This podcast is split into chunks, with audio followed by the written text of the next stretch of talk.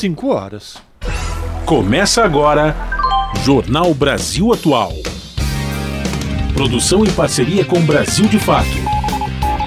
Movimentos populares, política, direitos humanos, economia, mundo do trabalho, cultura e prestação de serviço.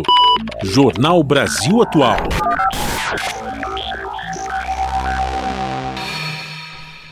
Olá, muito boa tarde. Hoje é sexta-feira. Sextou, minha gente, dia 24 de novembro. Eu sou Rafael Garcia hoje, com o retorno de Larissa Borer na apresentação de mais uma edição do Jornal Brasil Atual. E estas são as manchetes de hoje. Entra em vigor a pausa temporária no conflito entre Israel e Hamas para a libertação de 150 prisioneiros palestinos em troca de reféns israelenses. Pelo acordo firmado há dois dias, a pausa deve durar quatro dias. 39 mulheres e crianças palestinas detidas em Israel foram libertadas hoje. Em contrapartida, o Hamas libertou 13 mulheres e crianças. O primeiro grupo já foi levado de volta a Israel. Fernando Haddad afirma que vai enviar um conjunto de propostas para substituir a desoneração da folha. As medidas devem ser apresentadas ainda neste ano, depois da COP28, que acontece entre 30 de novembro e 12 de dezembro. Maioria do Supremo Tribunal Federal vota para manter a deputada Carla Zambelli ré em caso da arma de fogo. Seis dos dez ministros rejeitaram o recurso apresentado pela parlamentar.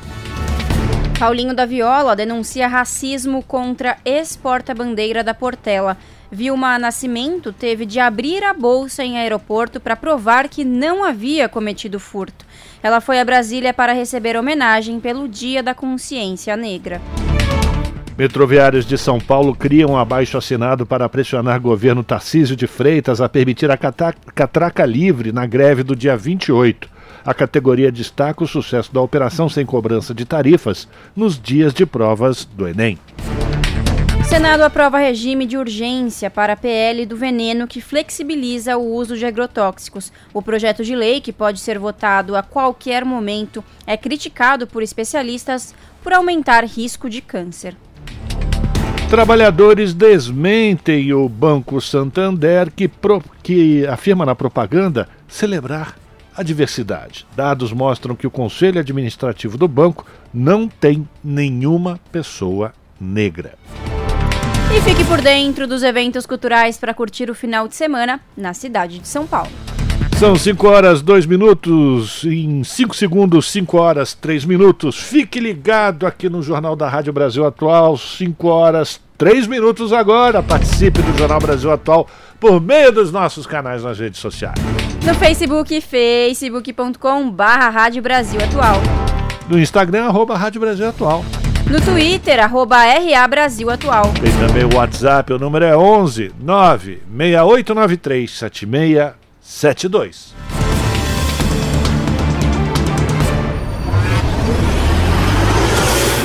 Jornal Brasil Atual, uma parceria com Brasil de Fato. Na Rádio Brasil Atual, tempo e temperatura. A tarde desta sexta-feira aqui na capital paulista é de tempo nublado e friozinho. Os termômetros marcam 17 graus neste momento.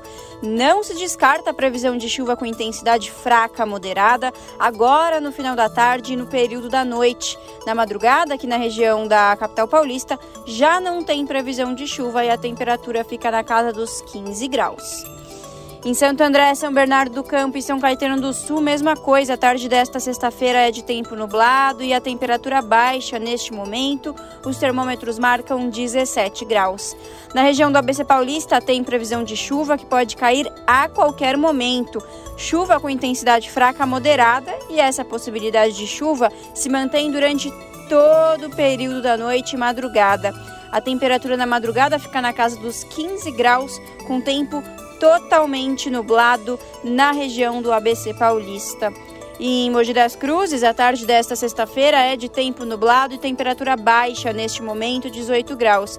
Em Mogi também tem previsão de chuva agora no final da tarde e durante a noite. Chuva com intensidade moderada que pode vir acompanhada de ventania.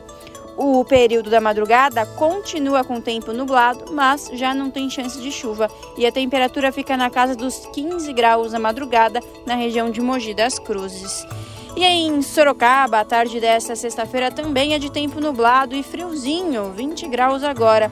Tem previsão de chuva para hoje no período da noite e madrugada, pancadas de chuva isoladas. Na madrugada, a temperatura fica na casa dos 16 graus. No finalzinho do jornal, eu volto para falar como fica o tempo neste final de semana. Na Rádio Brasil Atual, está na hora de dar o serviço. Vamos lá, 5 horas e 5 minutos. É exemplo do que aconteceu hoje. A Companhia de Engenharia de Tráfego ainda não conseguiu colocar de pé o seu site da integridade e dizer qual é o índice de congestionamento monitorado pela companhia aqui na capital paulista. Então a gente vai ficar devendo essa informação para vocês. O que a gente pode lembrar é que hoje é, já entrou em vigor, até às 8 da noite, o rodízio municipal de veículos. Isso significa que carros com placas finais 9 e 0 estão proibidos de circular na cidade de São Paulo até às 9 horas da. ou melhor, até às 8 horas da noite. Repetindo, 8 horas da noite, tá bom? Vamos saber como é que está a situação do transporte público sobre trilhos, hoje com Larissa Borer. Boa tarde, Lari. Boa tarde, Rafa. Boa tarde, ouvintes. Muito bom estar de volta, viu, Rafa? Depois das merecidas férias. Muito legal ter você de volta também. bom, vamos lá, Rafa. Segundo a CPTM, a Companhia Paulista de Trens Metropolitanos, todas as linhas estão funcionando normalmente, viu? Tá tudo tranquila. Mas tem um recadinho aqui que eu acho importante dar, que no domingo o serviço 710 será suspenso durante toda a operação comercial e na linha 11 Coral haverá também interdição no trecho entre as estações Tatuapé Tatuapé e Itaquera. Isso por conta de serviços que eles estão fazendo de melhorias nas vias, né, Rafa? Agora, segundo o site do metrô, metrô.sp.gov.br, olha a mesma coisa, viu? Todas as linhas estão operando em situação normal na tarde desta sexta-feira nublada. Rafa, conta pra gente como que tá a situação das rodovias nessa tarde de sexta. Pois é, a gente vai falar da Imigrantes em Anchieta, que tem trânsito livre até a região do ABC se o seu destino final for a Baixada Santista, vai passar o fim de semana na praia, pega imigrante, viu, amigo? Viu, minha amiga? Porque o trânsito está livre pela imigrante. Se você pegar a Anchieta, você vai encontrar pontos de congestionamento já na Baixada, segundo a concessionária que administra o sistema. Esse trânsito congestionado vai dos 58 até os 64,5 por conta de excesso de caminhões, segundo a Ecovias. E aí a situação, se você vai para o Guarujá, a situação continua complicada. Só que aí é só um quilômetro de, de extensão. Esse trânsito complicado na rodovia Cônego Domênico Rangoni, também por excesso de caminhões do 263 ao 264. Se você vai para o litoral sul, a rodovia Padre Manuel, Manuel da Nóbrega, você não vai encontrar nenhum ponto de congestionamento. Se o teu destino for, por exemplo, Peruíbe, pode pegar a estrada e faça uma boa viagem. 98,9 A Rádio Brasil Atual Rádio Brasil Atual Jornal Brasil Atual. Uma parceria com Brasil de Fato. 5 horas mais 8 minutos. Entrou em vigor nesta sexta-feira a pausa temporária no conflito entre Israel e Hamas para a libertação de 150 prisioneiros palestinos em troca de reféns israelenses. Tanques militares de Israel foram fotografados deixando a faixa de Gaza minutos depois do início da trégua, por volta das 7 horas no horário local, às 2 horas no horário de Brasília. Pelo acordo firmado há dois dias, a pausa nos embates deve durar quatro dias. Nas horas que antecederam o cessar-fogo, contudo, as Forças Armadas de Israel bombardearam de forma intensa a aérea do enclave palestino, sem contar os disparos de artilharia. Com a saída dos tanques, os primeiros caminhões de uma caravana de ajuda humanitária chegaram em Gaza através da fronteira de Rafah. A previsão é que 200 caminhões entrem diariamente com recursos e suportes aos civis pa palestinos. E 39 mulheres e crianças palestinas detidas em Israel foram libertadas hoje, disse o ministro das Relações Exteriores do Catar. Ainda na última quarta-feira, o Ministério da Justiça israelense divulgou uma relação com 300 prisioneiros palestinos que poderiam ser libertados em troca dos reféns. Desse total, 123 são menores de 18 anos. A lista inclui supostos acusados por violação de fronteira, incitação ao terrorismo, porte de material explosivo e até mesmo arremesso de pedras. Em contrapartida, o Hamas libertou 13 mulheres e crianças. O primeiro grupo já foi levado de volta para Israel. Ao longo desta sexta-feira, milhares de famílias de palestinos deslocados forçadamente por Israel encheram as estradas do sul de Gaza para voltar para suas casas, apesar da incerteza de que ainda estão em pé. Segundo dados das Nações Unidas, mais da metade dos edifícios do território de Gaza foram danificados ou destruídos, principalmente no norte da região. Você está ouvindo? Jornal Brasil Atual. Uma parceria com Brasil de Fato. 5 horas 11 minutos. O ministro da Fazenda, Fernando Haddad, disse nesta sexta-feira que vai enviar um conjunto de propostas para substituir a desoneração da folha. As medidas devem ser apresentadas ainda neste ano, depois da Conferência do Clima, que acontece entre 30 de novembro e 12 de dezembro. As informações na reportagem de Gabriel Brum. O ministro defendeu o veto integral do presidente Lula à proposta que prorroga a desoneração da folha de pagamentos de 17 setores e disse que o governo procura acabar com distorções tributárias. Haddad espera ser ouvido pelos parlamentares antes de uma decisão sobre a derrubada ou não do veto. Entendo que o Congresso tem autonomia para tomar suas medidas, mas considero que a medida que o presidente tomou é correta do ponto de vista econômico, do ponto de vista jurídico, e na volta da COP, quando a reforma tributária, na minha opinião, já vai ter sido apreciada pela Câmara terminativamente, nós vamos poder levar o Congresso Nacional a uma solução que nos parece mais promissora. O ministro respondeu às críticas e ameaças de demissões com a queda da desoneração. Mas falamos em contratações quando foi feita a desoneração, que também não houve. Vamos aguardar aí, nós temos 40 dias até o final do ano. Inclusive, a vigência da desoneração vai até 31 de dezembro.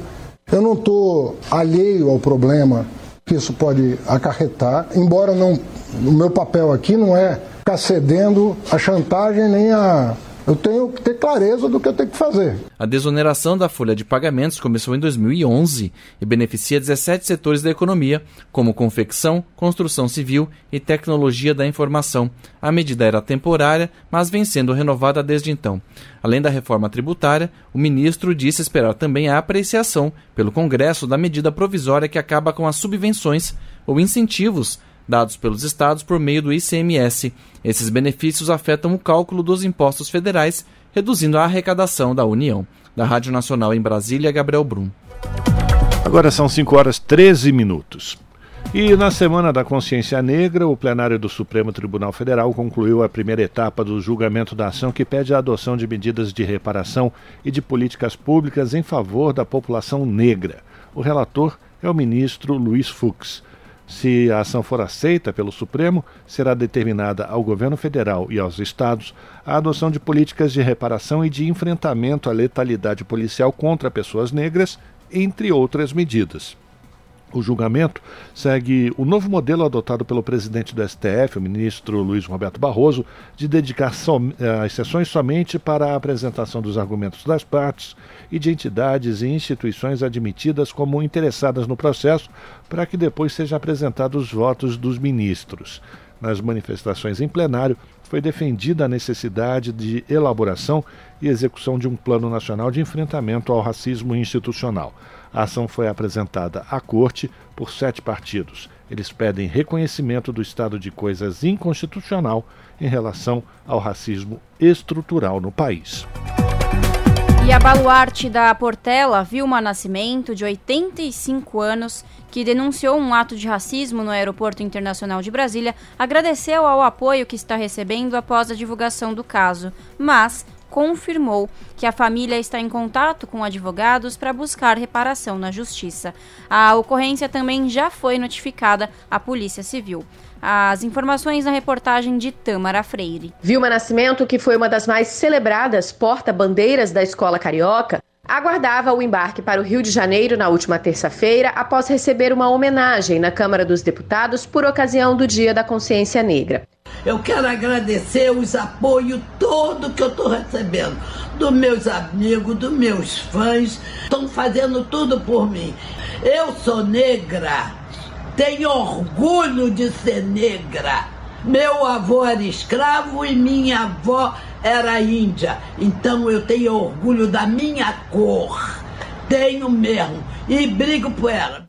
Ela conta que chegou a ser atendida por uma vendedora da loja que fica no aeroporto e tirar dúvidas sobre alguns perfumes, mas preferiu não comprar nenhum deles. Então saiu da loja e, ao passar por ela novamente, foi abordada por uma segurança e obrigada a esvaziar sua bolsa para provar que não tinha roubado. Vilma disse que nunca passou por uma humilhação como essa. Tinha um monte de freguês dentro da loja, apreciando aquela beleza, eu tirando tudo da minha bolsa e ela olhando. Tirei, tirei, ela viu que não tinha nada, se comunicou com não sei quem e simplesmente disse: pode ir embora.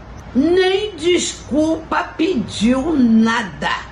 De repente a gente escuta o alto-falante lá do aeroporto eh, dizendo que era a última chamada e aí saímos correndo para não perder o voo. Fui na escada rolante, caí nervosa. Quando chego em casa, eu tinha que ir pro aniversário da Alcione. Não fui porque minha glicose foi para 390. O vídeo do momento em que Vilma Nascimento esvazia sua bolsa viralizou e gerou comoção nas redes sociais. A Portela publicou nota de solidariedade e condenou o ocorrido com ela e a família. Disse que o constrangimento demonstrado nas imagens divulgadas é sentido por todos que têm no samba parte importante da sua identidade e que enxergam em Vilma uma grande referência. O cantor e compositor Paulinho da Viola, ligado à escola, declarou que também se sente ferido que, apesar de todos os esforços para combater o preconceito, ele acontece diariamente toda vez que uma pessoa é agredida, humilhada, constrangida e ferida dessa maneira. A ministra da Igualdade Racial, Aniele Franco, classificou como absurdas e inadmissíveis as acusações racistas feitas contra Vilma e garantiu que a pasta está em contato com ela para prestar solidariedade e auxílio. A Inframérica, que administra o aeroporto de Brasília, informou que a empresa responsável pela loja já tomou as medidas cabíveis e afastou a funcionária. Com a colaboração da TV Brasil, da Rádio Nacional no Rio de Janeiro, Tamara Freire. Agora 5 horas e 17 minutos. Comissão de Combate à Violência contra a Mulher do Senado promoveu um debate sobre o difícil acesso de mulheres negras a espaços de poder.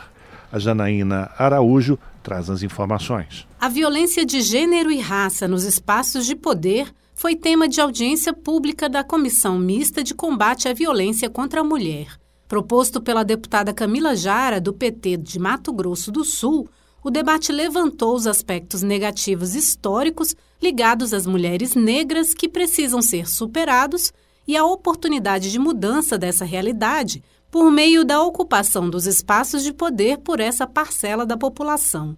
Professora da Universidade Federal de Mato Grosso do Sul, Thaís Reis citou a autora Lélia Gonzalez para falar dos três papéis delegados à mulher negra e a consequência deles. A mucama, a mulata, a mãe negra. A persistência desses papéis no imaginário social é um dos entraves para a presença de mulheres negras em espaços de poder. Alguns exemplos são as instituições políticas, econômicas, jurídicas, administrativas, midiáticas e científicas. A secretária de Igualdade Racial do Ceará, Zelma Madeira, argumentou sobre a racialização da sociedade brasileira. Os dados elucidam a condição precária de vida dos grupos racializados de forma subalterna. As pessoas negras representam menos de 15% do total de cargo de tomada de decisão do Executivo Federal. Então, eu só encontro razão de ser dessas desvantagens se eu entendo uma sociedade racializada. E como é que ela vai distribuindo seus benefícios e vai gerando essas desigualdades. E aí nós fazemos parte, como mulheres negras, dos grupos racializados de uma forma subalterna,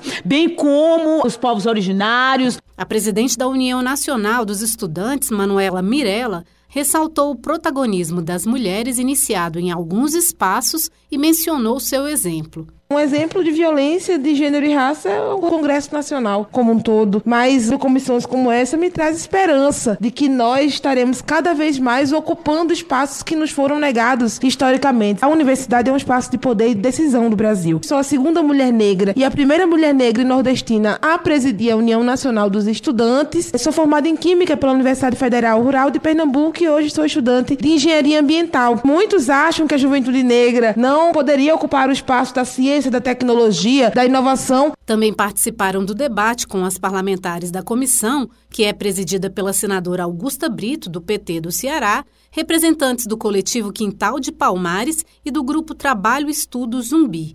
Da Rádio Senado, Janaína Araújo. 5 horas 20 minutos. E o Banco Espanhol Santander divulgou campanha para afirmar que valoriza a diversidade e realiza ações afirmativas.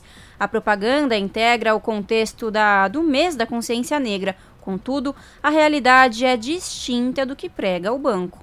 O conselho administrativo da empresa, por exemplo, tem 100% de pessoas brancas. Já a diretoria do banco tem 96% de caucasianos. Por isso, a Contrafcut, Confederação Nacional dos Trabalhadores do Ramo Financeiro, denuncia a hipocrisia do banco. Apenas 2% dos diretores são pardos, os outros 2% são amarelos ou indígenas. Não há nenhum preto nem no conselho de administração e nem na diretoria. Fecha aspas. Os dados são do formulário de referência 2023 relativo ao exercício de 2022. Bancária do Santander, a diretora executiva do Sindicato dos Bancários de São Paulo, Osasco e região, Ana Marta Lima, destaca dados do oitavo Fórum Nacional pela Visibilidade Negra no Sistema Financeiro, realizado no início de novembro em Porto Alegre. De acordo com o levantamento, em um total de aproximadamente 450 mil trabalhadores e trabalhadoras bancários, os negros ocupavam apenas 110 mil vagas. Em 2021, Pretos e pardos representavam 20,3% da totalidade das ocupações relacionadas aos cargos de liderança na categoria bancária, enquanto os brancos representavam 75,5% destes cargos. 5 horas 22 minutos. Educação antirracista exige mudança completa do sistema de ensino. É o que afirmam debatedores, que foram ouvidos pela repórter Maria Neves, que acompanhou esse debate em que esses especialistas explicaram essas questões lá na Câmara dos Deputados. Vamos acompanhar. Após 20 anos de vigência da lei que obriga as escolas a ensinar história e cultura africanas e indígenas, a educação brasileira continua fundamentalmente voltada a valores europeus, sustentaram participantes de debate na Câmara. Para os especialistas, construir uma educação antirracista requer a reformulação completa dos sistemas de ensino, que passa pela formação dos profissionais da educação. Segundo o professor professor da Faculdade de Educação da Universidade Federal do Rio de Janeiro, Amilcar Araújo Pereira, a construção do sistema educacional na Primeira República utilizava a perspectiva europeia com o objetivo de embranquecer a população. E, conforme Amilcar Pereira, essa concepção não ficou no passado continua em vigor nas escolas e universidades brasileiras. Que na, na Europa, em geral, aqui na Inglaterra, na França e na Espanha, pelo menos, são os casos que eu estou estudando mais de perto, se estuda menos história da Europa do que no Brasil. Na UFRJ, nas universidades brasileiras, em geral, a gente dedica muito mais espaço curricular a estudar a história da Europa do que os próprios europeus fazem, numa população majoritariamente negra. Coordenador geral de promoção da cidadania e combate ao racismo do Ministério dos Povos Indígenas, André Baniwa ressaltou que, com relação aos povos indígenas, a prática oficial foi de negar a existência dessa população. Segundo disse, o Estado pretendia, por muitos métodos, que um dia não houvesse mais indígenas no país país. Para Baniwa, uma forma de reparação à população indígena por essa trajetória de violência seria contar essa história da maneira como ela realmente aconteceu. Precisa ter coragem nas políticas públicas para colocar claramente o que, que aconteceu com os povos indígenas. Isso é uma consciência para a gente não repetir e construir o futuro. Isso é fundamental. Há registros históricos que, para fundamentar o que aconteceu com os povos indígenas, a violência, muitas etnias foram dizimadas, as línguas também, porque havia gente afirmando que nós não tínhamos alma. Então podia se fazer qualquer coisa com os povos indígenas, então não era violência, então não era crime, então não era pecado. E essa é o que eu chamo a atenção para que esses materiais didáticos sejam corajosos e deixar isso muito claro. Uma reivindicação dos indígenas, conforme André Baniwa, é a criação de um sistema nacional de educação dos povos indígenas. A deputada Célia Chacriabá, do pessoal mineiro, inclusive, relatou ter estudado em uma escola indígena, onde, segundo disse, teve a grande felicidade de nunca ouvir dizer que quem descobriu o Brasil foi Pedro Álvares Cabral. Cabral. A deputada informou que está preparando um projeto de lei para proibir que as escolas ensinem essa versão oficial da história brasileira. A professora da Faculdade de Educação da Universidade de São Paulo, Iracema Santos do Nascimento, relatou que a maioria dos professores da educação básica que ela orienta na pós-graduação não teve nenhuma formação sobre cultura africana ou indígena. Mas, na opinião da professora, a formação dos profissionais da educação é importante mas representa somente o primeiro passo na construção de uma escola antirracista. A educação antirracista, para ser efetiva, ela implica uma mudança radical na escola, nas relações, nos comportamentos. Ela exige uma nova ética dentro da escola, nos materiais, no projeto político-pedagógico, na formação dos profissionais e dos familiares também. Na concepção da deputada professora Luciene Cavalcante, do Pessoal Paulista, a construção de uma sociedade sociedade democrática e menos violenta só será possível com uma educação antirracista. Professora Luciene Cavalcante foi quem pediu o debate, realizado na Comissão de Educação. Não dá mais para a gente continuar assassinando a nossa grande maioria da nossa juventude e normalizando isso. Por que, que não há uma revolta com relação a tanta injustiça e a, tanta, e a tanto racismo, exclusão, um país tão rico e ao mesmo tempo com milhares de pessoas passando fome. Que isso nos foi ensinado para uma elite. E isso só é possível quando a gente tira a humanidade das pessoas. Porque se eu compreendo o outro como humano igual a mim, eu não fico passivo diante de uma violência que ele está sofrendo. Na opinião da deputada, a escola é o espaço privilegiado para promover essa mudança de mentalidade por constituir o local de conformação do modo como as pessoas interagem no mundo. Da Rádio Câmara de Brasília, Maria Neves. Você está ouvindo? Jornal Brasil Atual. Uma parceria com Brasil de Fato. 5 horas mais 28 minutos. 15 milhões de reais é quanto a Advocacia Geral da União quer que os três envolvidos paguem por causa da tentativa de explosão de um caminhão-tanque nos arredores do aeroporto de Brasília em dezembro de 2022. A AGU já entrou com ação na Justiça e alega danos morais por ofensa à democracia e à segurança aeroportuária. Sustenta ainda que os acusados colocaram em risco a vida e o patrimônio de terceiros e tentaram causar comoção social para justificar a decretação da intervenção militar para impedir a posse do presidente Lula. Os três envolvidos no atentado são o empresário Jorge Washington de Oliveira Souza, Wellington Macedo de Souza e Alan Diego dos Santos Rodrigues. Eles já foram condenados pela Justiça do Distrito Federal. As penas variam de 5 a 9 anos de prisão. E a maioria do Supremo Tribunal Federal vota para manter a deputada Carla Zambelli como ré no processo da arma de fogo. E seis dos dez ministros já, re, já rejeitaram o recurso que foi apresentado pela parlamentar. As informações com Douglas Matos, do Brasil de Fato.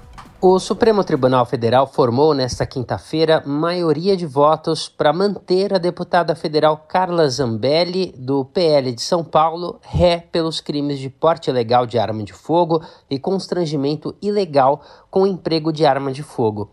Até o momento, em sessão virtual, seis dos dez ministros da Corte rejeitaram o recurso apresentado pela defesa contra a abertura do processo criminal contra a deputada. O julgamento deve ser finalizado nesta sexta-feira. Zambelli foi denunciada pela PGR, a Procuradoria-Geral da República, após o episódio em que ela sacou uma arma de fogo e perseguiu o jornalista Luan Araújo às vésperas do segundo turno das eleições de 2022. Essa perseguição começou após Zambelli e Luan trocarem provocações durante um ato político no bairro dos Jardins, em São Paulo. O advogado Daniel Bialski, representante da deputada, disse à Agência Brasil que o recurso foi apresentado com o objetivo de esclarecer pontos que foram considerados contraditórios na decisão que tornou Zambelli ré.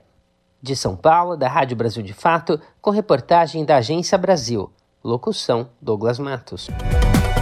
Foi lançado no Senado o Mapa Nacional da Violência de Gênero. O painel interativo traz dado inédito sobre subnotificação, como informa a repórter Bianca Mingotti. Lançado pelo Senado Federal, o Mapa Nacional da Violência de Gênero é resultado de parceria entre o Observatório da Mulher contra a Violência do Senado Federal, o Instituto Avon e a organização social Gênero e Número. O painel sobre a violência contra a mulher é interativo e reúne base de dados disponibilizadas pelo Ministério da Justiça e Segurança Pública, Conselho Nacional de Justiça, Sistema Nacional de Saúde e pelo Senado, com a Pesquisa Nacional de Violência contra a Mulher do Instituto Data Senado, que entrevistou mais de 21 mil mulheres pelo país e trouxe o dado inédito de subnotificação policial, que mostrou que de cada 10 brasileiras que sofreram violência doméstica e familiar, seis não denunciaram o caso. Isabel Figueiredo, diretora do Sistema Único de Segurança Pública do Ministério da Justiça e Segurança Pública,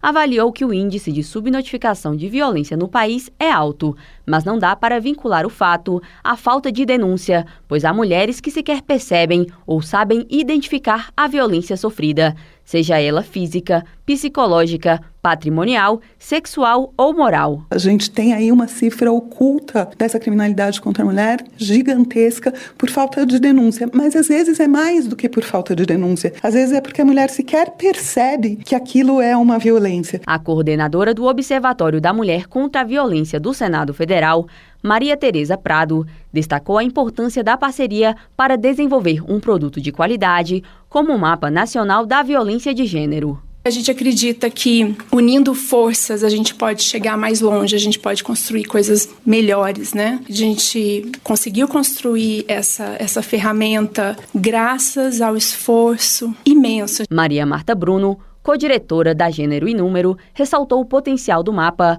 para colaborar com o trabalho de gestores de políticas públicas de combate à violência contra as mulheres. Ela disse ainda que o produto traz mais transparência para os dados públicos. É que a gente traz um elemento de mais transparência e para cobrar mais transparência dos divulgadores e dos coletadores e produtores de dados. A gente traz um produto com uma robustez imensa. Na avaliação de Daniela Marques Grelin, diretora executiva do Instituto Avon, além da atuação da imprensa, a sociedade também deve conhecer o cenário de violência contra a mulher. Mas para que essa entrega seja de fato motivo de celebração e motivo de esperança, é necessário que esse mapa da violência contra as mulheres seja apropriado pela sociedade brasileira. Luísa Brunet, atriz e ativista da causa da violência contra a mulher, relatou as violências que já sofreu e avaliou o mapa como uma ferramenta de inspiração para a formulação de políticas públicas que mudem o cenário de violência no Brasil. Então, toda a minha história foi passada por uma série de violências. Quando eu vejo que hoje a gente pode ter uma estatística, né, para que através dessa estatística, desses números, se possa fazer políticas públicas em cima disso, eu falo, nossa, o negócio está melhorando para o nosso lado. Os resultados estaduais da pesquisa serão apresentados no início de 2024, sob a supervisão de Marcela Diniz, da Rádio Senado, Bianca Mingotti. 5 horas 34 minutos e a Enel comunicou a substituição do seu presidente no Brasil, o senhor Nicola Cotugno. A mudança, segundo a companhia, estava já prevista desde outubro e se refere à aposentadoria do dirigente que estava no cargo nos últimos cinco anos. A saída ocorre 20 dias depois de mais de 2 milhões e 100 mil paulistas ficarem sem energia, alguns por mais de sete dias, em razão do temporal que atingiu o estado. No dia 16 de novembro, o prefeito de São Paulo, Ricardo Nunes, pediu à ANEEL, a Agência Nacional de Energia Elétrica, o rompimento do contrato com a Enel, concessionária que distribui a energia na cidade. Segundo o prefeito, além da interrupção do fornecimento de energia após o temporal do dia 3 de novembro, a empresa tem demorado a fazer ligações em obras municipais. Ou seja, o Ricardo Nunes estava tentando tirar a sua responsabilidade de jogar tudo no colo da Enel. A empresa é alvo de comissão parlamentar de inquérito, uma na Câmara Municipal de Vereadores, criada após o apagão de novembro, e uma na Assembleia Legislativa, instalada no mês de maio para apurar possíveis irregularidades e práticas abusivas. O Ministério Público de São Paulo também instaurou um inquérito para apurar o caso. A Procuradoria propôs um termo de ajustamento de conduta à Enel no dia 8 de novembro, em que a empresa deveria se comprometer com a indenização de mais de 2 milhões de consumidores prejudicados pela sua incompetência e da Prefeitura de São Paulo na manutenção de podas de árvores por todo o município. 5 horas mais 36 minutos. Metroviários de São Paulo criam um abaixo assinado para pressionar governo Tarcísio a permitir catraca livre na greve do dia 28. A categoria destaca sucesso na operação sem cobrança de tarifas nos dias de provas do Enem. As informações com Douglas Matos, do Brasil de Fato. Os trabalhadores e trabalhadoras do metrô de São Paulo lançaram um abaixo-assinado para pressionar o governo do estado a liberar as catracas no próximo dia 28, terça-feira, dia em que está prevista uma greve conjunta de diversas categorias contra as propostas do governo bolsonarista de Tarcísio de Freitas, do Republicanos, de privatização de serviços públicos no estado. O abaixo-assinado, que também está disponível no site do Brasil de Fato, foi lançado nesta quarta-feira, dia 22, e reuniu mais de mil assinaturas já no primeiro dia. A proposta de catraca livre não é nova. Sempre que há uma expectativa de mobilização, os profissionais se dispõem a trabalhar sem a cobrança de tarifa. Em março, o governo chegou a sinalizar que autorizaria a possibilidade, mas depois, com o apoio da justiça, recuou. Um dos motivos frequentemente alegados pelo governo para proibir a liberação da catraca é uma suposta preocupação com a segurança. Os metroviários, porém, lembraram que nos dias 5 e 12 deste mês, dias de provas do Enem, o Exame Nacional do Ensino Médio, o transporte foi oferecido gratuitamente e tudo transcorreu sem qualquer problema. O diretor do Sindicato dos Metroviários e Metroviárias de São Paulo, Bernardo Lima, afirmou ao Brasil de Fato que, abre aspas, o abaixo assinado é uma iniciativa para que tanto as categorias em greve quanto a população possam se fazer ouvidas quanto à catraca livre no dia 28. E se o governo aceitar, faremos nosso protesto permitindo o livre acesso da população ao metrô. Fecha aspas. Além dos funcionários do metrô, da CPTM e da Sabesp, que participaram da greve no último dia 3 de outubro, a paralisação do próximo dia 28 vai contar ainda com os profissionais da educação. De São Paulo, da Rádio Brasil de Fato, locução Douglas Matos. Você está ouvindo? Jornal Brasil Atual, uma parceria com Brasil de Fato.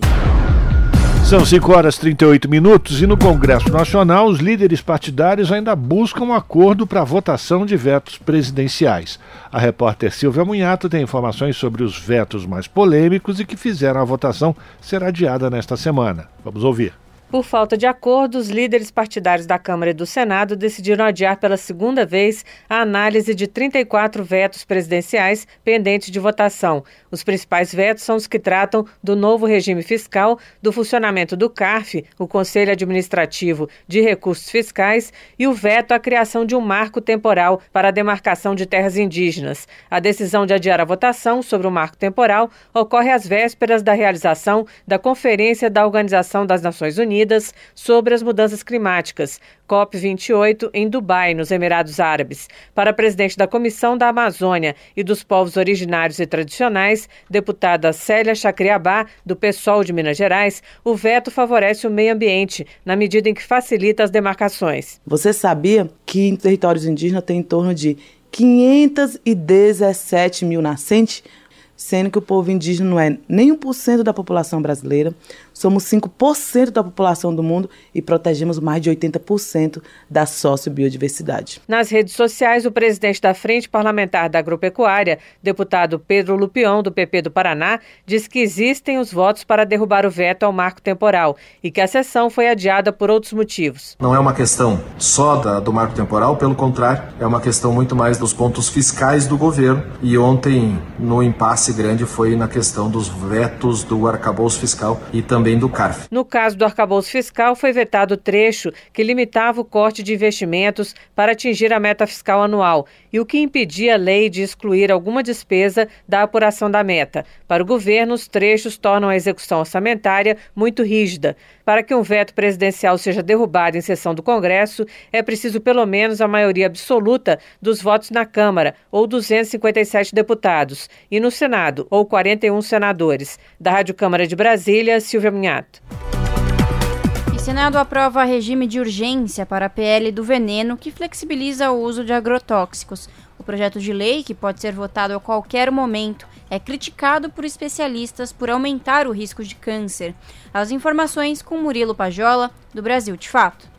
O projeto de lei 1459 de 2022, conhecido como PL do Veneno, vai tramitar em regime de urgência no Senado. Com isso, o projeto que flexibiliza o uso de agrotóxicos não precisará passar por outras comissões temáticas e pode ser votado a qualquer momento no plenário da Casa, antes de seguir para sanção ou veto do presidente Lula. O regime de urgência foi aprovado nesta quarta-feira, dia 22, pela Comissão de Meio Ambiente do Senado, a pedido da senadora Tereza Cristina, do PP, da bancada ruralista. Mais cedo, a comissão aprovou o relatório do senador Fabiano Contarato, do PT, que deu parecer favorável à tramitação da matéria. O PL é de autoria do senador Blairo Maggi, do PP do Mato Grosso, conhecido como Rei da Soja, e tem o apoio da bancada ruralista. Por outro lado, instituições socioambientais e da área da saúde, além de especialistas e pesquisadores, alertam para os graves riscos à saúde da população. Como reforça Alan Tigel, integrante da campanha permanente contra os agrotóxicos e pela vida. Bom, é importante a gente dizer que o relatório do senador Fabiano Contarato, ele resolveu alguns dos problemas graves que existiam nesse projeto. Né? Por exemplo, ele restabeleceu a nomenclatura agrotóxico, né? que tinha sido tirado do projeto original. Então, pelo menos até agora, no projeto, o nome agrotóxico está mantido, mas tem um problema gravíssimo, que é a possibilidade de registro de agrotóxicos que hoje são é, proibidos de serem registrados. Na mesma linha, Rubens Onofre Nodari, engenheiro agrônomo, geneticista de plantas e professor da Universidade Federal de Santa Catarina, classificou como inadmissível a aprovação do que chama de tamanho retrocesso no Senado, ao comentar a tramitação do PL na Comissão de Meio Ambiente da Casa. Se esse projeto for aprovado pela plenária, será assim uma lapidação para o caminho do aumento do uso dos agrotóxicos, do envenenamento das águas, dos alimentos e é contra a vida. Vale lembrar que em outubro a Fiocruz, Fundação Oswaldo Cruz, declarou em nota que o PL do veneno vai promover danos irreparáveis aos processos de registro, monitoramento e controle de riscos e dos perigos dos agrotóxicos no Brasil. Para a Fiocruz, o projeto ameaça a função histórica dos Ministérios da Saúde e do Meio Ambiente sobre a regulação dos agrotóxicos e enfraquece o poder de decisão desses órgãos sobre o registro dos venenos. De São Paulo, da Rádio Brasil de Fato, com reportagem de Murilo Pajola. Locução: Douglas Matos. 5 horas e 43 minutos e os apicultores estão denunciando a mortandade de abelhas por agrotóxicos e cobram o banimento imediato do produto Fipronil. O repórter José Carlos Oliveira acompanhou a reunião com os deputados. Apicultores querem o banimento imediato do fipronil e de outros agrotóxicos responsáveis por variados casos de mortandade de abelhas no Brasil. O apelo foi apresentado em audiência da Comissão de Legislação Participativa da Câmara dos Deputados. O governo admitiu atraso em medidas concretas e os parlamentares sugeriram a criação de um grupo de trabalho interministerial para superar entraves burocráticos. Produtoras de mel, as abelhas desempenham o fundamental serviço ambiental de polinização, que tem papel importante na biodiversidade das plantas e na produtividade agrícola. Porém, também tem sido alvo das mudanças climáticas e, sobretudo, de agrotóxicos que enfraquecem o sistema imunológico, atrofiam as glândulas produtoras de proteína da geleia real e destroem colônias inteiras. O presidente da Comissão Técnica Científica da Confederação Nacional de Apicultores, Ricardo Orsi, descreveu o poder destrutivo do fipronil. Em dose normal, esse agrotóxico mata as abelhas imediatamente. Mesmo muito diluído, o fipronil vai gradativamente minando as colônias, segundo Orsi. Nós tivemos que fazer várias diluições para chegar naquilo que a gente queria e realmente não matou uma abelha na boca da caixa mas em oito semanas não tinha mais uma colônia na colmeia. Em quatro semanas, nós não tínhamos mais postura da rainha. Em seis semanas, a área de cria fechada, né, pulpa, pré-pulpa, pulpa, já reduziu significativamente. Em oito semanas, perdemos todas. Ricardo Orsi disse ainda que o glifosato, o agrotóxico mais usado no Brasil, não mata abelhas, mas desorienta o voo, altera as glândulas e dificulta a criação de novas rainhas. Apicultor e meliponicultor em Minas Gerais, Marcelo Ribeiro perdeu 80 colmeias devido à contaminação. As análises encontraram 40 princípios ativos de agrotóxicos, principalmente fipronil, que, segundo ele, deve ser banido imediatamente do mercado. O coordenador geral de agrotóxico do Ministério da Agricultura, José Vitor Costa, informou que o fipronil está em reavaliação pela Anvisa e pelo IBAMA e já teve o uso restrito. O fipronil já está, desde março de 2023, proibida a pulverização, foliar do produto. O que está sendo admitido ainda é tratamento de semente, que é no início, não, não é na época de floração. Se a gente tirar isso da agricultura hoje, aí nós vamos colapsar a apicultura e a agricultura, porque 37% do mercado hoje de tratamento de sementes usa a molécula fipronil. O secretário de Biodiversidade e Florestas do Ministério do Meio Ambiente, Braulio Dias, admitiu o atraso dos governos em solucionar o caso. Nos últimos 4, 5 anos, nós temos tido anos aí com situações de, por exemplo, Rio Grande do Sul, 500 milhões de abelhas mortas num ano só. São Paulo tem tido muitos casos de morte. Recentemente, Mato Grosso, Minas Gerais, Bahia. Nos casos onde os pesquisadores foram chamados, foi comprovado que a causa era agrotóxico, não é doença. Então, evidente que o governo está muito lento, tanto a União quanto os estados, em responder a essa demanda. Nós temos que acelerar esse processo. Os deputados Padre João, do PT de Minas Gerais, e Pedro Kizai, do PT de Santa Catarina, vão sugerir à Casa Civil a criação de um grupo de trabalho interministerial para aparar arestas internas e efetivamente resolver a questão. Organizador do debate, Padre João também defendeu concurso público para os órgãos de fiscalização e a retomada do Pronara, o Programa Nacional de Redução do Uso de Agrotóxicos. Extermínio das abelhas é contra a gente, contra a criatura humana também. Nós temos a maior empresa de pesquisa do mundo, que é a Embrapa. Nós temos as melhores universidades. Então nós temos que avançar na pesquisa nessa linha de transição, como que o próprio agronegócio possa avançar, mas nessa harmonia com a biodiversidade. A chefe da divisão de pesquisa e inovação do Ministério de Desenvolvimento Agrário, Adalgisa Ferreira, defendeu a transição agroecológica e o fortalecimento da agricultura familiar.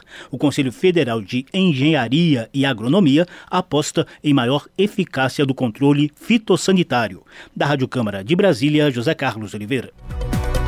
Congresso Brasileiro de Agroecologia, a Feira Saberes e Sabores, ocupa o centro do Rio de Janeiro. Até ontem, mais de 300 produtores traziam alimentos saudáveis e artesanato para o público. As informações com Douglas Matos, do Brasil de Fato. Frutas sem veneno, hortaliças orgânicas, plantas comestíveis não convencionais sabonetes naturais, fitoterápicos, sementes crioulas, artesanato indígena e quilombola. Tudo isso e um pouco mais Faz parte da Feira Nacional de Sabores e Saberes da Agroecologia e Economia Solidária, que ocorreu durante o 12º Congresso Brasileiro de Agroecologia. Foram mais de 300 agricultores, povos indígenas, quilombolas e demais povos e comunidades tradicionais reunidos no Parque do Passeio Público na Lapa, no Rio de Janeiro, até esta última quinta-feira, dia 23. Segundo a organização, o objetivo da feira não foi apenas a comercialização de produções nacionais, combinando alimentos e artesanatos que representam a diversidade da agroecologia no Brasil, mas também gerar renda, reconhecer tradições alimentares, criar oportunidades concretas de diálogos e trocas culturais entre campos e cidades. Em meio aos expositores estiveram diversos produtores do estado do Rio de Janeiro, como também de outros estados do país. A agricultora familiar Marilda Pereira Sá é uma delas. Ela trouxe do sítio Santa Rita, em Manaus, produtos orgânicos como mel de abelha sem ferrão, própolis, óleo de andiroba e copaíba. O congresso ele é uma vitrine para gente, né? Ele é um momento até de network também, da gente trocar ideias com outras pessoas, seja estudantes, pesquisadores, outros agricultores de outros territórios, compartilhar um pouco dos nossos saberes com os saberes dessas pessoas. Então, é uma experiência de troca para gente. Já Azao Wakinago, agricultor da Copansal, que fica em Cuiabá, no Mato Grosso, trouxe um cappuccino feito à base de farinha de coco de babaçu que ele e mais de 30 cooperados produziram diretamente do extrativismo da palmeira no Cerrado. O nosso produto é 100% natural, não tem nada, é colhido na hora do, lá no, do Cerrado mesmo. E a gente inventou esse cappuccino, que é do babaçu. O MST, Movimento dos Trabalhadores Rurais Sem Terra, também marcou presença na feira com mais de 3 toneladas de alimentos dos assentamentos e acampamentos dos estados da região Sudeste. São produtos cooperativados, como feijão, arroz, farinhas, doces, cachaças, mel, sucos, café, lácteos, fitoterápicos, castanhas e artesanatos. Para a agricultora Edileia de Souza Santos, do Grupo de Trabalho Mulheres da Articulação da Agroecologia Serra Mar, em Casimiro de Abreu, no Rio de Janeiro, a feira é mais que um espaço de divulgação. Porque assim, é uma forma da gente estar tá fazendo a divulgação do nosso trabalho, né? E também assim nos ajuda, né? Porque muitas das vezes a gente não, nós não temos para que expor, né? Por exemplo, é, já dois anos que a gente estamos colhendo feijão e nós vendemos para a Agroverde, que é uma empresa aqui de Magé, né? Uma cooperativa. Além da feira, o passeio público teve outras atrações como parte da extensa e diversa programação do 12º Congresso Brasileiro de Agroecologia. Em meio a árvores centenárias da praça, também foram instaladas estruturas para acolher a tenda dos povos indígenas, a comedoria na praça de alimentação, o Festival de Arte e Cultura da Agroecologia, os barracões de saberes e a Feira da Agrobiodiversidade. Da Rádio Brasil de Fato, com reportagem de Marina Duarte de Souza, no Rio de Janeiro. Locução: Douglas Matos. O melhor do circuito alternativo, agora na nossa agenda cultural.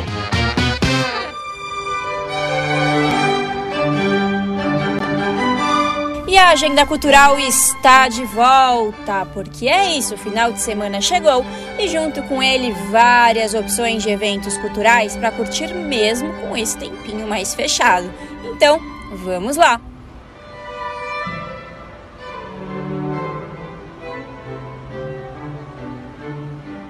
Nesta sexta-feira tem apresentação gratuita do quarteto Elísio Paulistano da Ofisa, Orquestra Filarmônica Santo Amaro, no Sesc Santo Amaro, às sete da noite, com uma hora de apresentação.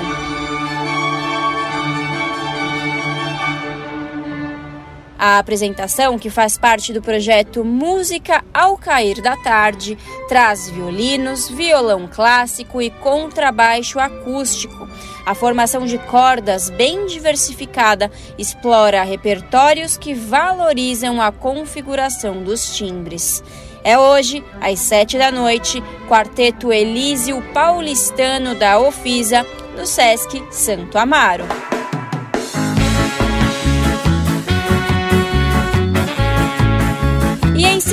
No Sesc Santo Amaro tem Orquestra Brasileira de Música Jamaicana, trazendo as músicas de seu novo álbum, às nove da noite, no Teatro do Sesc Santo Amaro, com ingressos meia entrada a 25 reais.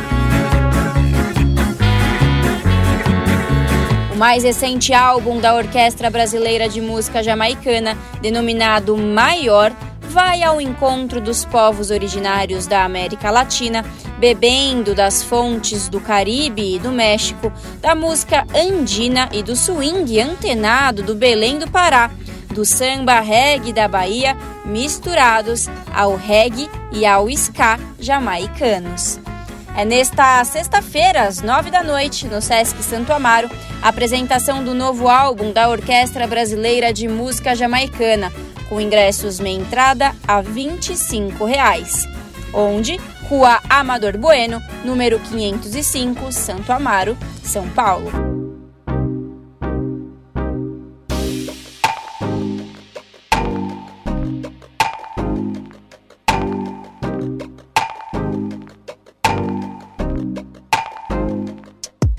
Sabadão tem estreia da nova exposição gratuita da Pinacoteca de São Paulo, que fica em cartaz de 25 de novembro a 31 de março de 2024.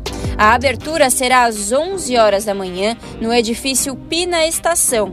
A exposição Eixos apresentará um panorama da obra de Jarbas Lopes, desde os anos 1990 até o presente, incluindo alguns projetos realizados especialmente para a mostra. Dividida em quatro núcleos nomeados a partir de obras que marcam a carreira do artista, a exposição será voltada para a pesquisa desenvolvida por Jarbas Lopes em torno das ideias de encontro, relação, contato e deslocamento.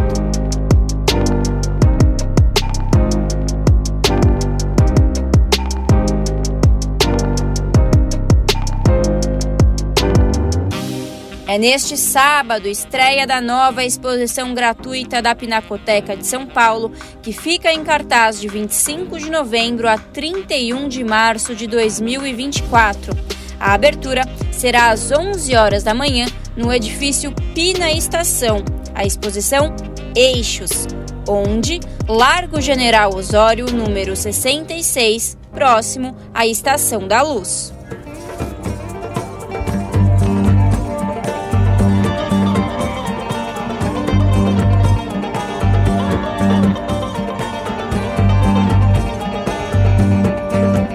Neste sábado, ao meio-dia, tem também Festival Palestina Livre, organizado pelo movimento Boicote, Desinvestimento e Sanções BDS Brasil. O evento é gratuito e reunirá artistas, músicos e apoiadores da causa palestina para criar um espaço de conscientização sobre a opressão contínua do povo palestino pelo Estado de Israel e promover uma cultura de solidariedade.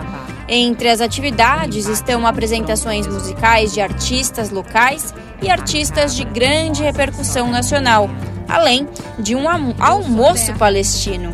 A rapper palestina brasileira Magi apresenta seu novo trabalho num show com participações especiais. Assisto entrelaços testemunho vidas, mas apago velhos passos. Festival gratuito Palestina Livre neste sábado, com início ao meio-dia, no Galpão Elza Soares, Alameda Eduardo Prado, número 460, Campos Elíseos.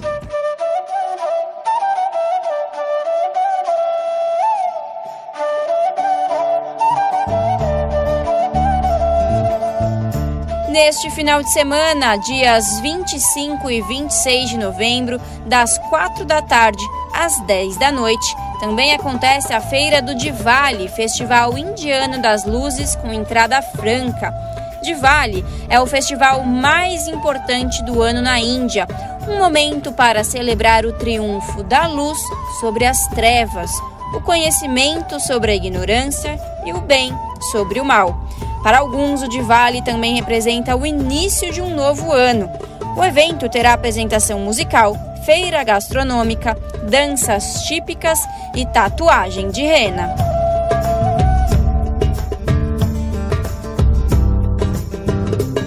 É neste final de semana, dias 25 e 26 de novembro, das 4 da tarde às 10 da noite, Festival Indiano das Luzes com entrada franca. O Festival de Vale é pet friendly e será utilizado fogos de estampido, ou seja, silenciosos, que mostram somente cores, sem estouro sonoro. Onde, na área verde da Faculdade Oswaldo Cruz, Rua Brigadeiro Galvão, número 535, Barra Funda.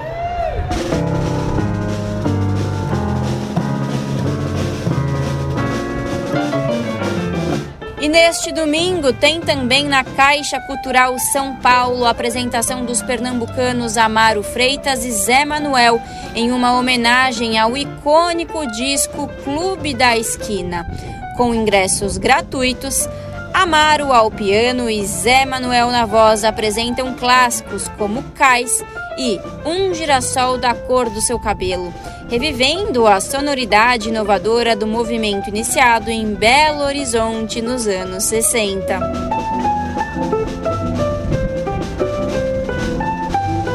É neste domingo, na Caixa Cultural São Paulo, apresentação gratuita dos pernambucanos Amaro Freitas e Zé Manuel, às 5 da tarde.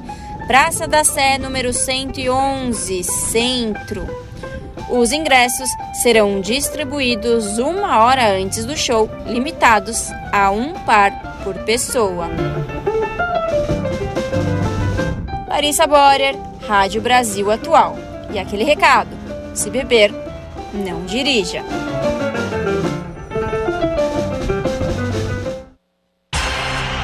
Rádio Brasil Atual. Para sugestões e comentários, entre em contato conosco por e-mail redação@jornalbrasilatual.com.br ou WhatsApp DDD 11 96893 7672. Acompanhe a nossa programação também pelo site redebrasilatual.com.br.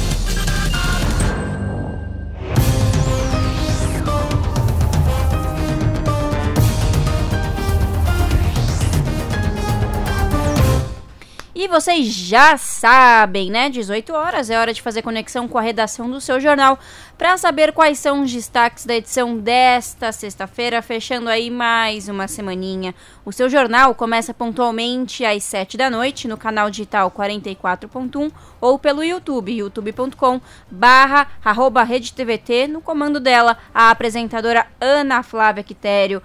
Boa noite, Flavinha. Quais são os destaques dessa sexta? Olá, Lares, Fábio e Rafa, uma excelente noite a vocês e a todos os ouvintes da Rádio Brasil Atual. Noite essa gelada, né? E a tendência aí para os próximos dias, pelo menos para o fim de semana, é que a temperatura cai ainda mais. Então, para quem curte um friozinho, assistir um bom seriado debaixo das cobertas, este final de semana está propício exatamente para isso. E a impressão minha essa semana passou voando, hein? Eu pisquei sexta-feira, não que isso seja ruim, né? de uma certa forma já estamos próximos aí ao final de semana. Porém, de certa forma, também não é tão bom, porque passa voando, você não dá conta de todas as coisas que tem que se, né, a serem feitas aí. Enfim, não sei se vocês compartilham desse sentimento, mas essa foi a impressão dessa semana. Mas mudando de assunto aí nesse bate-papo que acabei de ter, deste desabafo e deste momento de questionamento, vamos aos destaques que é o que interessa aqui no seu jornal. Bom, ó, um aviso: na próxima terça-feira, dia 28, trabalhadores do metrô, da Sabesp, CPTM e Educação vão estar em greve. O anúncio foi feito durante coletiva de imprensa na casa do professor em São Paulo. E durante essa coletiva, os sindicalistas lembraram que quase 880 mil pessoas votaram no plebiscito popular contra a privatização da Sabesp, da CPTM, do metrô e desafiaram o governador Tarcísio de Freitas a deixar a catraca livre no dia 28. Então, para vocês aí que utilizam os serviços do metrô e CPTM, né, no que se diz respeito a transporte, fiquem atentos, já se programem, porque terça-feira tem greve. Vamos falar também: movimentos em defesa da terra alertam para o perigo de se aprovar o pacote do veneno, projeto de lei que facilita a liberação para o uso de agrotóxicos no Brasil e traz riscos para a qualidade dos alimentos e a saúde da população. É um assunto pouco comentado, mas que pouca gente sabe que isso já está prestes a ser aprovado e é de extrema importância que todos fiquem atentos a esse assunto, até porque isso é um reflexo do que a gente come, né? Que boa parte do que comemos aí, o que é levado à nossa mesa, pode estar tendo agrotóxicos. E afinal de contas, como eu disse, o Brasil é o maior consumidor de agrotóxicos do mundo. No ano passado foram vendidos mais de um milhão de toneladas de veneno, quantidade que equivale a 5 quilos de agrotóxicos por pessoa. Então, inclusive o que você está comendo aí na sua mesa pode ter agrotóxicos. E com essa facilidade, com essa aprovação desse pacote do veneno, isso vai ser mais fácil ainda. Outro assunto, um dos locais mais significativos da história da escravidão no Brasil está sendo revitalizado no Rio de Janeiro. É de lá que vem a nossa reportagem.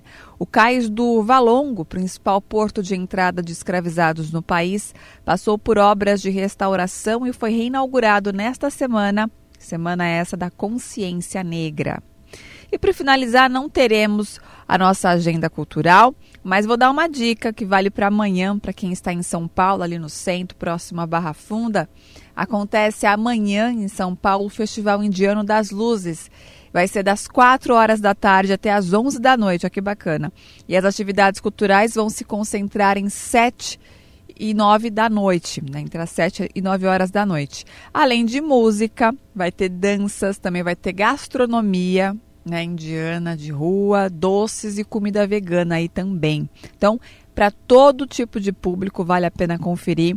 A gente bateu um papo com o presidente aí da, da associação né, indiano, que vale a, ele explicou para a gente como é que vai funcionar é, todo esse evento, de que horário é horário, o que, que vai ter de bacana. Então, como eu disse, vale muito a pena conferir. E é de graça, né? Vocês vão pagar, na verdade, só o que forem consumir na questão da alimentação. Mas atividades culturais, vão poder escutar e presenciar uma boa música e dança também, né? Típica indiana. Então, sempre é bem agregador quando a gente pode ter a possibilidade de ver outras culturas.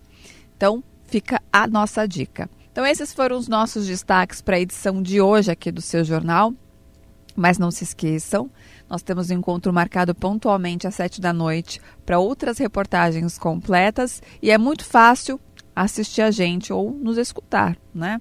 Pelo canal 44.1 digital, também pelo youtube.com/redetvt ou para quem mora ali na região do ABC Paulista, que inclui São Bernardo, Santo André e São Caetano.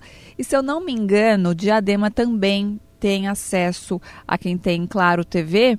No canal 512 também consegue nos assistir. Eu só não tenho essa certeza se Diadema, nesse caso, tem é, para quem tem Claro TV.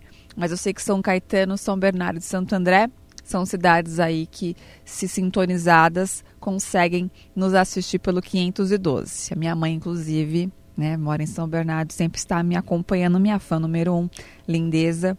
E a gente, ela consegue me acompanhar pelo 512. Então faça como a Dona Elisa, como tantos outros, né?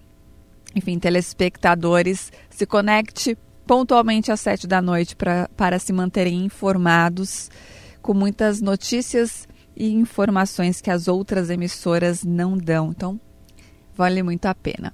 Bom jornal, Lares, Rafa e Fábio. Beijão grande para todo mundo e eu espero por todos vocês às sete da noite, hein? Temos um encontro marcado. Até lá. Esse é o Jornal Brasil Atual. Uma parceria com Brasil de Fato. 6 horas 8 minutos, então tá combinado. Às 7 da noite a gente acompanha o seu jornal com a Ana Flávia Quitério. E amanhã e no domingo a gente acompanha o Revista Brasil TVT, que é apresentado pelo nosso colega aqui de bancada, o Cosmo Silva, e a Ana Rosa Carrara. E o Cosmo chega aqui no Jornal Brasil Atual já para adiantar, dar um spoiler do que, que a gente vai poder acompanhar no final de semana, não é isso, Cosmo? Boa noite. Olá, Rafael Garcia e Larissa Boria, também ouvintes do Jornal da Rádio Brasil Atual, passando aqui para falar dos destaques do Revista Brasil TVT, que vai ao ar neste fim de semana. Na edição deste programa, nós vamos falar do acordo entre os metalúrgicos e a Volkswagen no ABC, que prevê produção de primeiros veículos eletrificados e acordo de cinco anos com investimentos na planta lá da Anchieta, em São Bernardo do Campo. O revista destaca esse acordo e a pesquisa Atlas Intel, divulgada no dia 21 de novembro, mostrando que a desaprovação ao governo Lula se aproxima da aprovação e que, apesar dos números de desaprovação, a expectativa sobre a situação econômica e o mercado de trabalho é muito positiva. E após os ataques, o presidente eleito da Argentina, Javier Milei, disse que Lula será bem-vindo em sua posse. Em um claro recuo, o novo mandatário argentino disse que o presidente Lula é o mandatário aqui do Brasil e enviou seus sinceros votos de bem-estar à China. E uma das principais incógnitas com a vitória de Milley é o futuro do Mercosul, viu? Como candidato, ele chegou a declarar que o país deixaria o bloco se ganhasse. Outra, outra incógnita diz respeito à promessa de dolarização da economia e o fechamento do Banco Central argentino. O revista destaca essa questão e a trégua anunciada entre Israel e o Hamas no conflito para permitir a libertação de 150 prisioneiros palestinos em troca de reféns israelenses. E olha só, a vereadora Maria Tereza Capra, do PT, lá de São Miguel do Oeste, em Santa Catarina, conseguiu uma vitória contra bolsonaristas, viu? A parlamentar reassumiu o cargo depois que a Quinta Câmara de Direito Público do Tribunal de Justiça do Estado concedeu uma liminar para o seu retorno à Câmara dos Vereadores da cidade. Lembrando que aos nossos ouvintes, é, a maioria dos vereadores lá da, de São Miguel do Oeste, que é a maioria bolsonarista, cassou o mandato da vereadora lá no início deste ano por ela fazer uma denúncia contra as saudações nazistas lá na cidade. O movimento Seres e Saberes da Amazônia, formado por ativistas e, milita e militantes com atuação na área social, sindical, política e acadêmica, foi lançado em agosto durante o evento Diálogos Amazônicos. Essa iniciativa surgiu com o objetivo de dar centralidade à Amazônia na política de desenvolvimento do Brasil e pretende aproximar pessoas e organizações com histórico de defesa da população do bioma. Essa questão e a condenação de duas empresas lá no Paraná por assédio eleitoral também serão destaques no Revista Brasil TVT. Em ambos os casos, a LAR Cooperativa Agroindustrial de Medianeira e a empresa de eletrodomésticos Britânia de Curitiba assediaram seus funcionários com campanhas para o candidato ou então candidato à presidência da República, Jair Bolsonaro, do PL. Lembrando aqui aos ouvintes que o Revista Brasil TVT vai ao ar aos sábados e domingos, das 18 às 20 horas, na TVT, canal 44.1 digital em São Paulo e na Grande São Paulo, na Rádio Brasil Atual 98.9 FM também, pelo YouTube da TVT, youtube.com/redetvt. espero todos vocês no próximo sábado com Revista Brasil TVT. Forte abraço, Rafael Larissa e também ouvintes do Jornal da Rádio Brasil Atual. Jornal Brasil Atual. Uma parceria com Brasil de Fato. 18 horas mais 12 minutos. Mais de 78% dos desaparecimentos de crianças são resultados de fugas do lar. A informação foi dada no webinário Por que todos os dias desaparecem crianças e adolescentes? O objetivo é promover práticas e ações para ajudar a evitar que uma criança ou adolescente resolva sair de casa e desaparecer. As informações na reportagem de Tatiana Alves. Os sumiços no estado do Rio de Janeiro têm endereço, gênero e raça. Segundo dados do SOS Crianças Desaparecidas, referentes a outubro, 64% são meninas. A maioria dos desaparecidos é negra ou parda, 72%.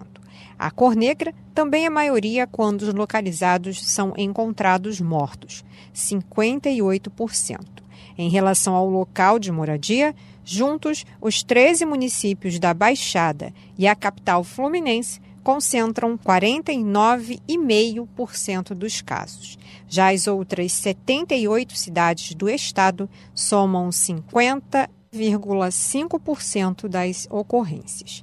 Chama a atenção o alto número de desaparecimentos voluntários, 78%, o que reflete uma vulnerabilidade social dessa criança ou adolescente, segundo a promotora do Ministério Público, Roberta Ribeiro quando fala que ah, ele saiu voluntariamente, acontece na maioria dos casos uma certa inércia das instituições e de como enfrentar esse fenômeno. É mais uma nuance dessas vulnerabilidades que a infância negra, pobre, atravessa. Né? Então, lidar com isso, com essa saída e lidar com esses efeitos dessa saída, né, do que pode acontecer a partir dessa saída também de que nós uma reincidência, é mais um dos indutores, mais um dos propósitos que a promotoria funciona. Entre as causas está a rebeldia dessas crianças, a falta de acolhimento nos respectivos lares e também a não aceitação dos responsáveis da orientação sexual ou religiosa,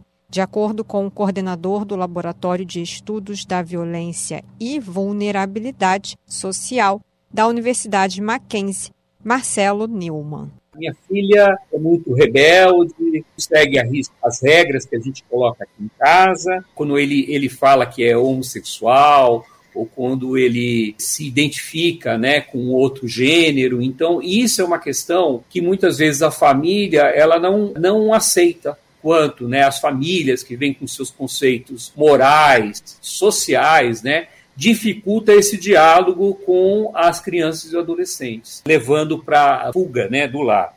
Em relação às dificuldades no trabalho de busca dos desaparecidos, está o fato que, na maioria das vezes, a polícia escolhe primeiro ir atrás dos suspeitos em vez de encontrar o desaparecido, como aponta o defensor público Rodrigo Azambuja na visão da própria polícia, o que é mais importante não é encontrar uma criança, o que é mais importante é prender um autor de um roubo, um autor de um furto, né? Na compreensão desses órgãos que a gente consegue entender essa lógica. Não estou fazendo nenhuma é, crítica é, expressamente ao trabalho dele, né? Mas é talvez a lógica, né? Do sujeito que se entende lá policial, ele quer prender lá o traficante, quer prender lá um autor de um roubo, não quer ir atrás de uma criança que está é, desaparecida. Durante o evento, foi lançada uma cartilha sobre como registrar e se prevenir de desaparecimentos. Algumas dessas recomendações são manter a criança sob supervisão constante de um adulto e nunca deixá-la sozinha,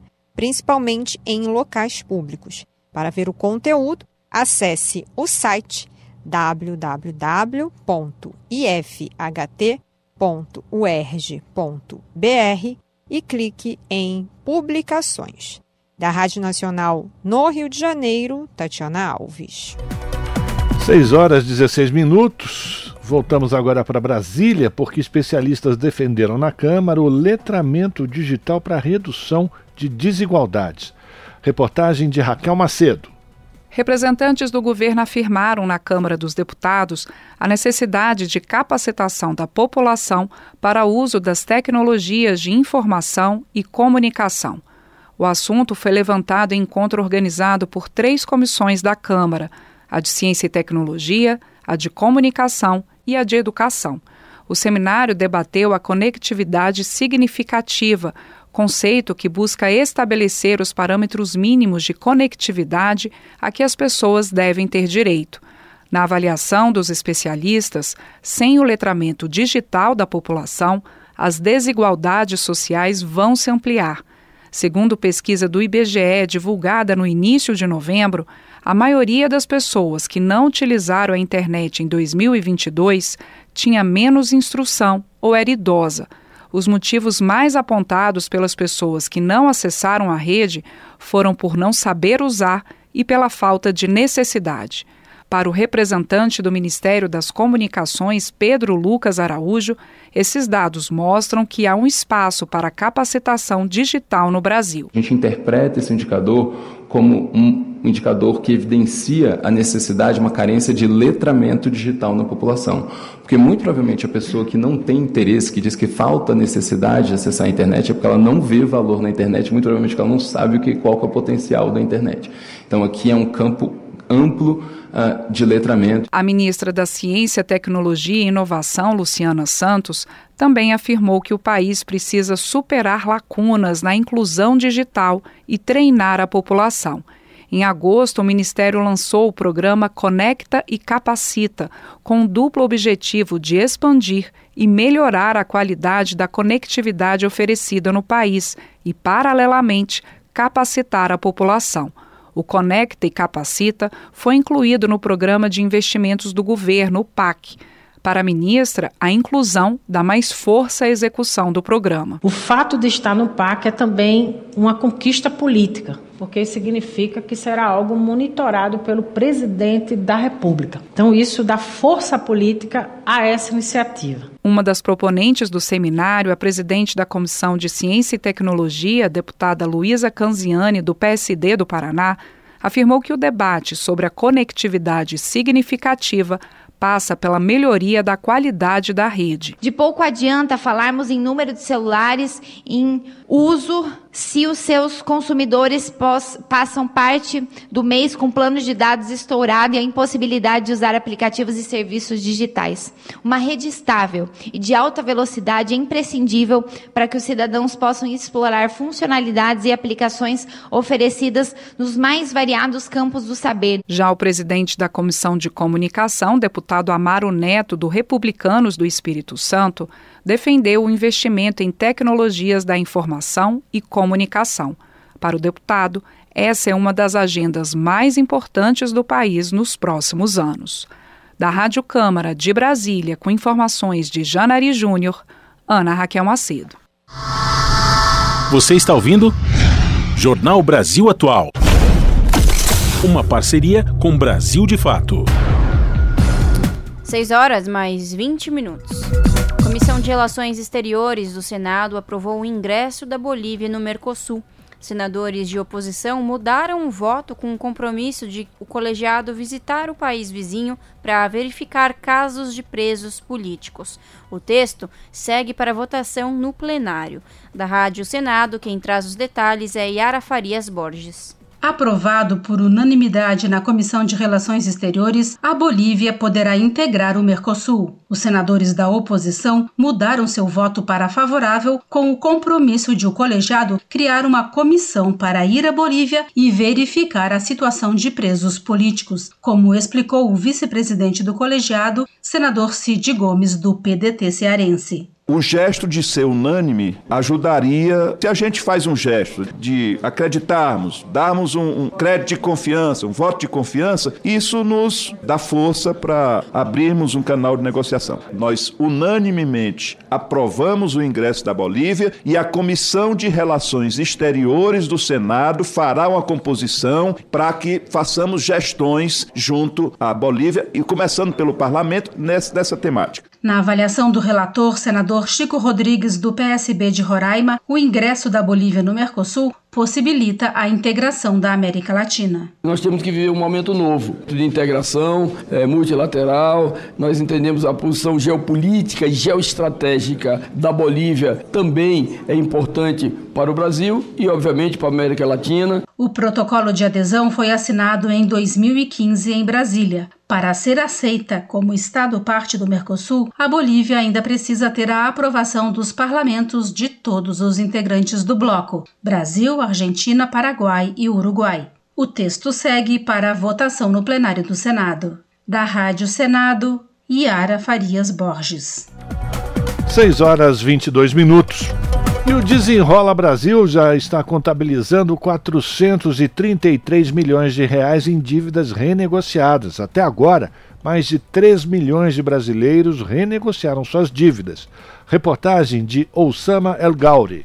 O governo federal contabilizou 433 milhões de reais de dívidas renegociadas pelo Desenrola Brasil.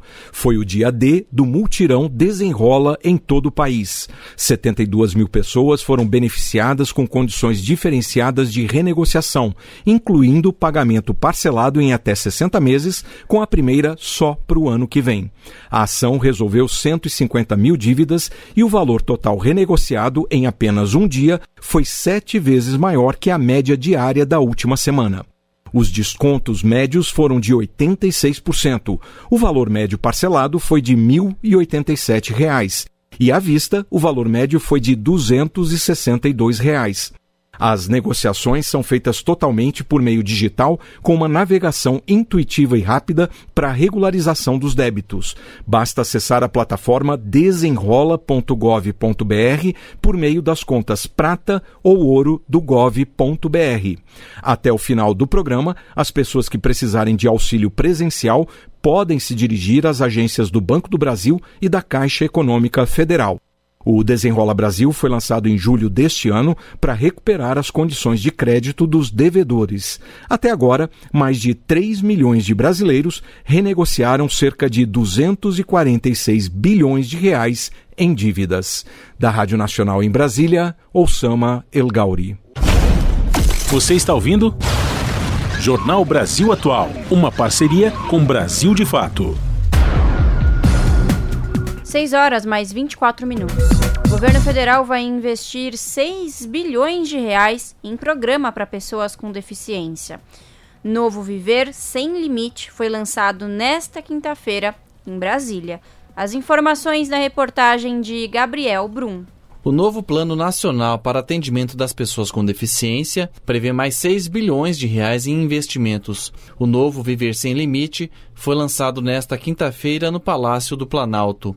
O plano tem duração de quatro anos, podendo ser revisado anualmente e conta com 95 ações nessa primeira etapa. Entre elas, 90 novas policlínicas equipadas com mesas ginecológicas e mamógrafos acessíveis e a formação de 15 mil conselheiros tutelares para atender as crianças e adolescentes com deficiência.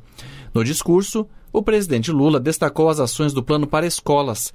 38 mil unidades públicas vão ter salas especiais para estudantes com deficiência. 95 mil crianças que poderão contar com dispositivos e equipamentos de tecnologia assistida. A criança com deficiência não é um ser fadado ao isolamento. Ela tem o direito de aprender e a conviver com todo mundo. O ministro dos Direitos Humanos, Silvio Almeida, criticou o capacitismo, que é o preconceito contra pessoas com deficiência. O preço dessa ideologia, como se sabe, é escamotear as barreiras impostas pela própria sociedade na participação plena e efetiva das pessoas com deficiência e de todos os segmentos oprimidos da sociedade brasileira.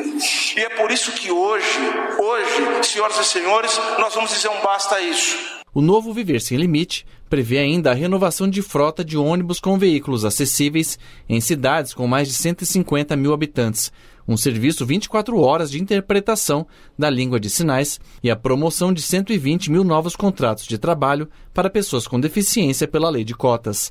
Da Rádio Nacional em Brasília, Gabriel Brum.